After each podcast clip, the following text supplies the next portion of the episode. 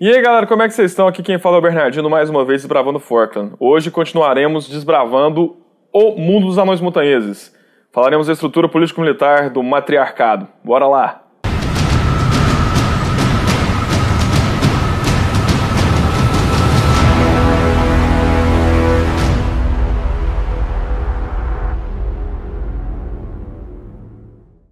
Antes de mais nada, não se esqueçam de tocar o sininho começar a seguir a gente para podermos fazer cada vez mais vídeo de qualidade. No último vídeo falamos sobre a origem do matriarcado dos anões montanheses, quais os principais fatores históricos, religiosos, espirituais e biológicos também que fizeram a mulher ser a figura central dessa sociedade, permitindo a elas terem um papel e um valor que moldou a história dos anões montanheses como um todo. Como funciona o matriarcado? Como funciona a sociedade dos anões montanheses? Então, em primeiro lugar, a gente tem que entender quem que é cidadão dos anões montanheses. Todo mundo. Boa piada, né? É, tá bom. Cidadão é todo aquele que tem direito de ir e vir, portar arma e dormir dentro da cidadela. Ponto final. Isso é ser cidadão. O direito da palavra é uma coisa que só as mulheres têm. O que é o direito da palavra? É o direito de poder se apresentar no Salão dos Iguais, que o Salão dos Iguais é como se fosse uma grande arena com cadeiras em que as mulheres ficam sentadas, né, cada uma representante da sua família. A pessoa pode se levantar no Salão dos Iguais e discutir sobre um assunto. Discutir sobre o que fazer, como lidar com as colheitas, como lidar com os animais, por que a produção disso caiu, porque nossa relação com os gigantes piorou. O que nós iremos fazer em relação ao leste e ao oeste? Meu Deus, gigantes de novo! O que, que os ucranianos estão fazendo aqui? A gente vai pra cá ou não vai? Calma! Então, quem pode se expressar assim são as mulheres. Então, como que funciona? A família, né? Porque existem, a gente já falou que tem, existem quatro grandes famílias. Mas nas quatro grandes famílias existe uma série de clãs. Vamos pegar aqui o Guareiro, então, né? Que é o lobo de duas cabeças. Então vai ter o quê? Vai ter os pelos fartos, vai ter o, o, as patas ferozes, vai ter as presas sangrentas. Dentro das grandes famílias tem uma série de clãs, né? Porque as famílias possuem dezenas de milhares de anões, né? O que acontece? Cada um desses clãs vai discutir o assunto. E nisso aí os homens discutem normalmente com as mulheres. Então, uma coisa que é interessante que a gente já pode falar, uma questão de etiqueta, sempre que o homem vai conversar com a mulher abertamente em setor público, ele pede respeito, ele pede permissão para conversar. Então ele, ele pode se ajoelhar se ele quiser ser mais pomposo, ou simplesmente falar permissão para falar com a dama. Permissão para falar com a dama. O Tandrin faz isso um monte de vezes na aventura, quando ele conversa com alguma dama dos anões montanheses, ele mostra isso. Se bem que lá ele está conversando com as mulheres do matriarcado, né? Assim, as matriarcas das famílias mesmo. Então ele vai ter que ter uma postura realmente toda pomposa, né? Seguindo todo um código de conduta. O Tandrin era um nobre na história e tal. Tô viajando completamente aqui, não é disso que se trata o vídeo. É verdade. Mas os anões montanheses, publicamente, eles têm que pedir permissão, como se fosse um. Licença, deixa eu dar uma chegada aqui para poder conversar com as damas. Em setores reservados, eles podem conversar abertamente. Então, você está numa sala assim, tá aqui o anão montanhês, tá ali e fala, ah, não sei não, mulher, eu acho que, entendeu? Tá errado isso aí, não, não acho que é melhor, a gente podia pensar diferente. Ele pode conversar mais à vontade, mas publicamente ele tem que demonstrar o respeito que a dama merece. Afinal de contas, ela é eleita do povo. Na verdade, já conversamos sobre isso, vocês estão sabendo disso sim. Não sei de nada. Os clãs, então, cada um deles pode discutir. Eles discutem isso e as principais mulheres, que são a, as mulheres que tipo, vão poder levar a palavra, são as representantes daquele clã, elas podem se levantar e poder discutir o assunto. Essas mulheres também são as únicas que podem votar. Os homens não votam. Os homens escolhem como se fossem delegados. Eles escolhem como se fossem quais são as mulheres que irão poder ir ao salão vermelho para poder discutir. Então a gente já falou do salão dos iguais, existe o salão vermelho. Vermelho por causa de fogo mesmo, corre lava no fundo dele. Assim, baixo, assim, bem baixo. Então os caminhos assim que você vê a lava passando assim, que nem eu falei, Edarim é uma cidade que foi moldada em Goir, né? Isso fala na canção, a gente já falou isso em outros vídeos. A cidade foi moldada na montanha de Goir. E Goir é uma montanha vulcânica, é um vulcão, e só não destruiu a cidade porque as mulheres fizeram uma coisa que eu fico fazendo mistério toda vez e não falo, né? Mas tá chegando, eu vou falar. E às vezes não. É mais poucos vídeos e eu vou contar o segredo da montanha. Então, no salão vermelho, que é vermelho por causa do rubro da lava que ilumina o salão, Lá são feitas as eleições das escolhas. Tipo, lá que elege quem vai fazer o que na cidade dos montanheses. O que que os clãs fazem? A família, então, os homens são cidadãos, a gente já conversou sobre isso, e eles podem expressar, então, em votação aberta lá entre eles, nos clãs, quais são as mulheres que vão representar, que serão como representantes da família, serão delegados. Isso escolhido em cada clã, é escolhido um grupo de mulheres, não são todas, mas é um grupo de mulheres que vão ser as delegadas. Essas delegadas vão se unir no Salão Vermelho e lá vão ser eleitas damas. As damas são aquelas que presidem o conselho na cidade de Edarim. Não tá difícil não, né? Não, porque não é pra tá não, é uma coisa bem tranquila. Ou não, né? Que eu tô falando dama pra cá, dama pra lá. Ah, mas o Gustavo faz uns sketches, Gustavo é fora demais, ele faz uns tchup, que, que dá para entender. Os clãs escolhem representantes que funcionam como delegadas, que vão poder escolher no Salão Vermelho quais serão os representantes da sociedade. Que, que eles escolhem? Eles formam um conselho. Essas representantes formam o conselho. O conselho é formado por cinco anãs de cada uma das famílias. Então é um grupo de 20 anãs.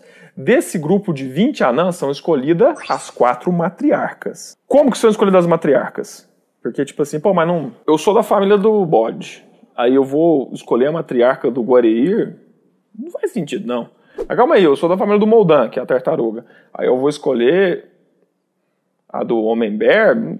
Como assim? Realmente, né? Como assim? Bem, o que, que acontece? É que elas têm que passar por um escrutínio, como se fosse o valor delas dentro da sociedade. Então, esse grupo de 20 mulheres, que são as mulheres mais poderosas da cidade, são as anãs com mais pompa, circunstância, influência e poder na cidade, vão discutir entre elas sobre qual é o melhor rumo para a sociedade montanhesa. Dentro dessa eleição, dessa escolha, as mulheres vão escolher então qual que é a representante. E essa escolha é feita em comum acordo. Então as quatro anãs daquela família vão discutir, vão traçar tudo mais. Elas podem defender o caso delas, entre elas escolherem, e o resto do grupo vai ver se realmente aquela anã lá é a melhor representante para poder representar a família. Uma coisa legal é que esse conselho não envolve com o matriarcado. O matriarcado, o conselho das damas, né, que tem, tem o conselho das damas que tem as cadeiras que o matriarcado se reúne, elas não fazem parte dessa eleição, para não ter interferência, para não ficar alguém conchavado com o mesmo tipo de ideia. Porque lembra que eu falei, a sempre o copo é meio cheio, então eles sempre estão pensando melhor. E eles entendem que é, é, é, importante as coisas mudarem, as ideias boas florescerem. Então não tem tanto contato. Não tem tanto contato. Sempre vai ter, tipo assim, espaço para uma coisa nova e boa crescer.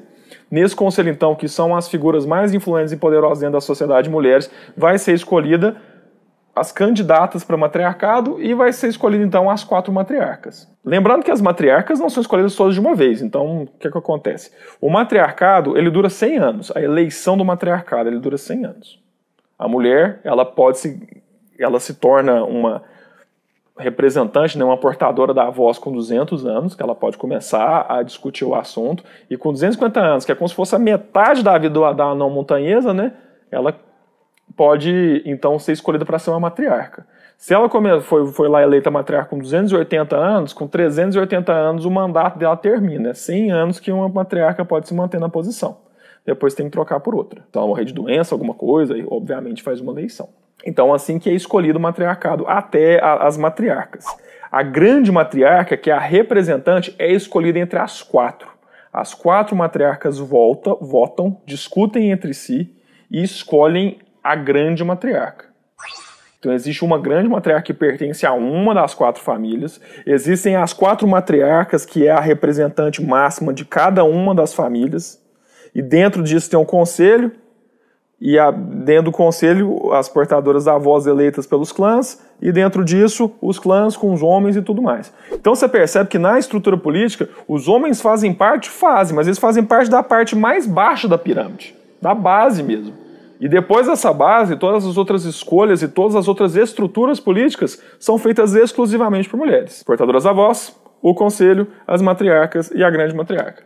O interessante é que quando a grande matriarca morre, ela não pode ser da mesma família, aquela mesma coisa que a gente falou. A grande matriarca tem que mudar. Então, se era da família do Moldan, era da tartaruga, a grande matriarca, quando ela cai, quando ela termina o papel dela, porque ela se aposentou, porque ela quis realmente entrar no, no período sabático dela, tipo, não quero mais, eu quero ir para o Conselho dos Anciãs, alguma outra coisa, ou porque morreu em batalha, porque as matriarcas vão para a guerra, né? Elas marcham junto com os seus soldados e lutam pra caralho. As Anã Montanhesa bate mais. Nossa! Nossa, é muito forte. Quando uma grande matriarca cai, não pode ser sucedida por uma me da mesma família. Então, se era uma do Moldan que estava lá, vai ter que ser uma Homem-Bear, uma Snagara e uma Guareir. A Moldan não vai poder substituir. Isso é automático, ela nem entra na discussão. Olá, é o Joe aqui outra vez. Vocês viram? Eu participei de uma aventura do Double Damage. Terça é dia de RPG. Só olhar os cards aí.